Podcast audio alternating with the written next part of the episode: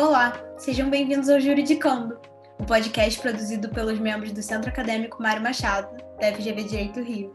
Eu sou Andressa Mota. E eu sou o João Vitor Santos. Então pega o seu fone, que nesse episódio piloto vamos falar sobre o PL das fake news. O nosso convidado de hoje é o professor, pesquisador e coordenador do Centro de Tecnologia e Sociedade e do Núcleo de Ciência de Dados Jurídicos da FGV, Ivar Hartmann. Oi, Ivar, tudo bem? Tudo bem. Em linhas gerais, como surgiu esse projeto de lei, o que ele propõe e o que ele considera como fake news? Esse PL ele surgiu é, até e aí vem o seu nome, né? Principalmente como uma resposta do Congresso e do legislador brasileiro ao problema das fake news. É, a peculiaridade do problema das fake news é que todo mundo concorda que é algo que tem que ser combatido, mas ninguém concorda em como combater. E o PL foi uma de várias tentativas, é, projetos diferentes de lei no Congresso, no, em tempos recentes, para combater fake news. Ironicamente, é, ao longo de várias versões desse PL, ele acabou é, ganhando um foco muito diferente do seu foco inicial. Então, não só ele traz dispositivos hoje que são mais importantes do que um combate específico e exclusivo de fake news, como ele também acabou excluindo né, a, a, a versão do PL que foi aprovada no Senado e enviada para a Câmara de Deputados, essa versão acabou excluindo a própria definição de fake news como é, uma, um dispositivo que fosse ser útil para as plataformas ou para o judiciário na tentativa é, de combater esse problema.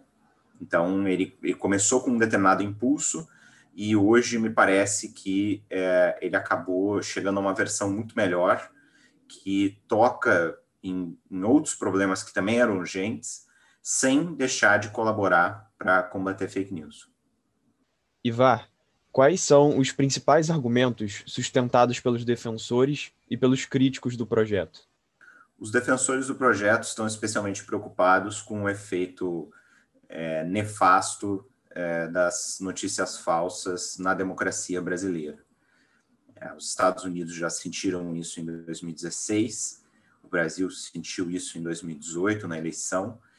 É, a gente já sabe hoje que não é só em período eleitoral que fake news podem causar estrago. Na pandemia, esse, esse fenômeno também causou estrago. Então, essa combater é, fake news foi certamente a principal motivação dos apoiadores defensores do projeto, especialmente no seu início. Hoje, a principal, o principal argumento em prol da, da defesa do projeto, é, já que ele agora não é tão exclusivamente focado em fake news, como eu havia dito, hoje parece ser é, uma defesa da transparência da atividade de moderação de conteúdo realizada pelas redes sociais. Então, a principal defesa do projeto é essas empresas privadas têm muito poder sobre a liberdade de expressão de brasileiros e brasileiras, têm muito poder sobre o debate público, e esse poder deve vir com algum tipo de fiscalização e principalmente transparência. Os, é, é, já os, os, detratores, digamos assim, os críticos do projeto, estão especialmente preocupados com uhum. aquilo que entendem ser uma restrição desproporcional e indevida da liberdade de expressão é, da, dos brasileiros e brasileiras nos seus posts, nas suas manifestações em redes sociais. Quais você pensa que são os pontos mais promissores do projeto para combater a disseminação de notícias falsas? Nesse projeto especificamente, o ponto mais promissor é uma maior transparência, especificamente do uso de dinheiro para impulsionar manifestações e para até comprar, né? Porque existe uma diferença que o projeto, inclusive, faz entre a propaganda e o impulsionamento. Então, o uso de dinheiro, seja para comprar anúncios, seja para impulsionar manifestações que não são necessariamente um, uma propaganda, né? Um, um anúncio, esses dois casos é, são práticas que é, costumam acobertar é, a disseminação de fake news de maneira é, organizada, né, por grupos organizados, é, que sistematicamente usam dinheiro para criar uma, uma disseminação artificial é, de notícias falsas. Então, a, a, o ponto mais promissor do projeto é as obrigações que cria, é, especialmente para as plataformas, sobre transparência em relação a propagandas, anúncios e impulsionamentos. É claro que a transparência em geral, que também é outro tipo de obrigação que consta na plataforma sobre que consta no, no PL, né, uma obrigação em relação ao que as plataformas e as redes sociais precisam periodicamente divulgar para os cidadãos. Tem um, tem um segundo ponto que também é promissor, que é o dos relatórios de transparência. Então, as plataformas, segundo o PL, passam a ter a obrigação de divulgar periodicamente informações para toda a sociedade civil sobre os números de posts que foram removidos, de pessoas que foram punidas pela sua manifestação, inclusive quebrando isso por razões, né? Então a gente, a sociedade merece saber, precisa saber quantos posts o Facebook removeu no ano passado é, sob alegação de discurso de ódio, quantos posts removeu sob alegação de é, fake news, é, quantos o Twitter removeu? Quantos vídeos o YouTube removeu? A gente hoje não tem a menor ideia, está muito no escuro em relação a isso. Então, esse é um segundo ponto também promissor, especificamente no combate à disseminação de notícias falsas. Esse projeto de lei tem sido muito discutido no Congresso durante os últimos meses. Quais que foram os pontos mais controversos desse texto, Ivar? Ponto mais controverso, de longe, é, é a questão da, da obrigação de fornecimento de identidade é, e outros meios muito de outros meios draconianos de identificação prévia para os usuários de rede social. Então, versões anteriores do PL é, continham obrigações para a pessoa já no seu cadastro, ou seja, independentemente do que ela tivesse depois postado, independentemente de ser uma pessoa que postou alguma coisa criticável, algum conteúdo abusivo, não. Mero cadastro já exigia, já criava exigências é, muito restritivas e desproporcionais em relação à identificação dessa pessoa, é, forçando, por exemplo, em determinados casos, que a pessoa informasse um número de celular e que esse número de celular fosse atrelado à, à sua conta, criando a previsão de que aconteceria a suspensa se esse número de celular deixasse de estar atrelado àquela pessoa, é, e especialmente é, uma, uma, obrigação, é, isso felizmente já passou, mas é porque foi a principal polêmica, né? É, a exigência de que toda e qualquer pessoa, então, fornecesse um documento com foto e, e apresentasse, submetesse essa informação para que a rede social armazenasse, o que criaria uma discriminação muito grande com pessoas que, por exemplo, hoje é, não têm é, um documento com foto, obviamente pessoas é, geralmente de baixa renda, né? Então isso foi um ponto mais polêmico, é, foi bastante discutido, bastante criticado, foi é, é, basicamente removido nas versões mais recentes do PL.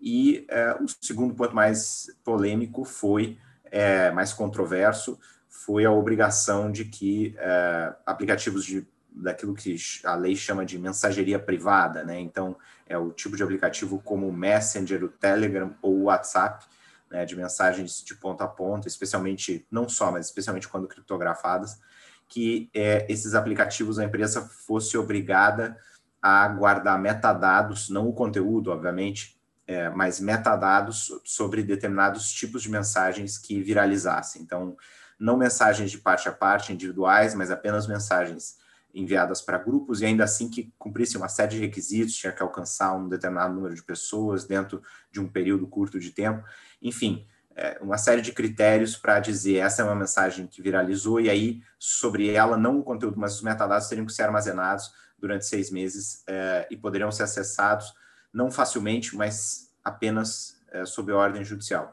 Isso foi extremamente polêmico também é, e, e, tem perdido força, né? Essa, esse dispositivo também tem perdido força. Que nos dois casos acho que é um ponto positivo a ressaltar é de que o Congresso é, foi reativo e receptivo a, a, ao debate, às críticas e às reações da sociedade civil a, ao que constava no PL, né? Então sentiu a crítica, acolheu a crítica e fez alterações no PL.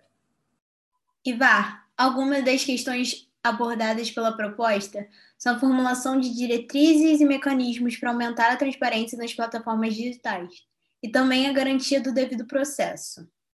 Como isso é proposto no PL e quais são os possíveis impactos para os usuários e para as empresas? A, a, a preocupação aqui é, do PL, do legislador, e eu acho que é uma preocupação sadia, muito bem-vinda, é com é, uma, uma espécie de fiscalização e do, da atividade, dessa atividade das plataformas, das redes sociais, de determinar os limites da liberdade de expressão de tantas pessoas. Então, é uma atividade é, muito importante, que exerce um peso enorme na, na, nossa democracia, e, portanto, ela precisa ter algum tipo de supervisão. E mais do que isso, é, justamente porque é, essas empresas tomam decisões sobre a liberdade de expressão dos indivíduos, é, é preciso que as pessoas tenham algum tipo de proteção em relação a arbitrariedades praticadas por essas uhum. empresas. É, dizer que a, a, o usuário insatisfeito pode simplesmente ir para outra rede social é, é, é, uma falácia, especialmente quando a gente considera que um mesmo grupo econômico é, alberga tanto o Facebook é, quanto o Instagram, quanto o WhatsApp. É, então, prefeito de Brasil, a concorrência em termos de um determinado tipo de rede social é, evidentemente nula. Ainda que existisse concorrência, não importa, é uma questão de é, que toca é, na essência é, da proteção do, do, direito fundamental à liberdade de expressão. Então, essa obrigação de transparência e de devido processo legal, essas obrigações, é, elas vêm para proteger o usuário e, portanto, dar mais direitos aos usuários e, portanto, ampliar a liberdade de expressão dos usuários e vem para limitar arbitrariedades e, portanto, limitar o poder das empresas, das redes sociais. De que forma? No caso da transparência, como eu já havia descrito, a empresa vai continuar, obviamente, tomando decisões sobre liberdade de expressão. Ela, essas empresas tomam decisões com essa aos milhões, é, só que precisa informar determinados números e estatísticas periodicamente para os cidadãos. E no caso do devido processo, é, a preocupação é que é, as pessoas às vezes têm o seu post removido e não recebem uma informação sobre por que, que ele foi removido ou a sua conta é removida ou é suspensa e não recebe uma informação clara sobre por que foi suspensa. Ou então recebem essa punição, mas não tem nenhuma oportunidade de recorrer dessa decisão. Então, são critérios e garantias absolutamente primordiais é, é, que, são que devem ser é, oferecidas a qualquer indivíduo num, num, contexto em que ele está sofrendo uma penalização. Isso é uma conquista do iluminismo já, de tão antiga que é. Então, devido processo significa essa pessoa está submetida à atuação de uma entidade que é muito similar ao Estado, tem uma atuação muito similar ao Estado e que está restringindo um direito fundamental. É, Para essa restrição ocorrer, deve respeitar devido processo. Então, é isso que o PL traz. Bem, nós estamos nos aproximando de um momento muito relevante no ano de 2020, que é o período de eleições municipais. E como você mesmo tinha dito anteriormente, esse projeto de lei é muito importante para a questão política e eleitoral. De que modo que essa proposta pode afetar a conduta dos políticos na internet? Essa proposta ela é muito bem-vinda, o PL é muito bem-vindo, é, tanto para períodos eleitorais quanto para períodos não eleitorais. É, nós, acredito que aprendemos, nós no Brasil, aprendemos muito em relação a como uhum. são divulgadas fake news, é, quem elas favorecem, é, quem é, gasta dinheiro com a divulgação dessas notícias falsas. Nós aprendemos muito sobre isso em 2018 e acho que tanto os candidatos e candidatas quanto os eleitores e eleitoras hoje estão mais, é, mais experientes é, em 2020 do que estavam em 2018. Esse, essa, essa aprendizagem é muito importante. É, mas o PL ajuda. Né? Ele dificilmente, é quase certo dizer, né? não, não vai estar valendo para a eleição de 2020, mas para a próxima eleição, para períodos é, entre as eleições, ele é absolutamente importante para é, trazer mais luz ainda, jogar mais luz ainda sobre como circulam é, essas é, notícias falsas e como circulam manifestações é, que são é, que têm a sua viralização, na verdade, artificial. Então é muito ruim para a democracia se determinados grupos podem fazer parecer que uma mensagem é popular usando robôs e usando dinheiro, podem fazer parecer que uma ideia é consenso e é popular, usando robôs e usando dinheiro, quando na verdade não é. Isso é muito ruim para a democracia, quando, quando grupos da direita ou da esquerda, obviamente que não importa, quando grupos conseguem fazer essa ilusão.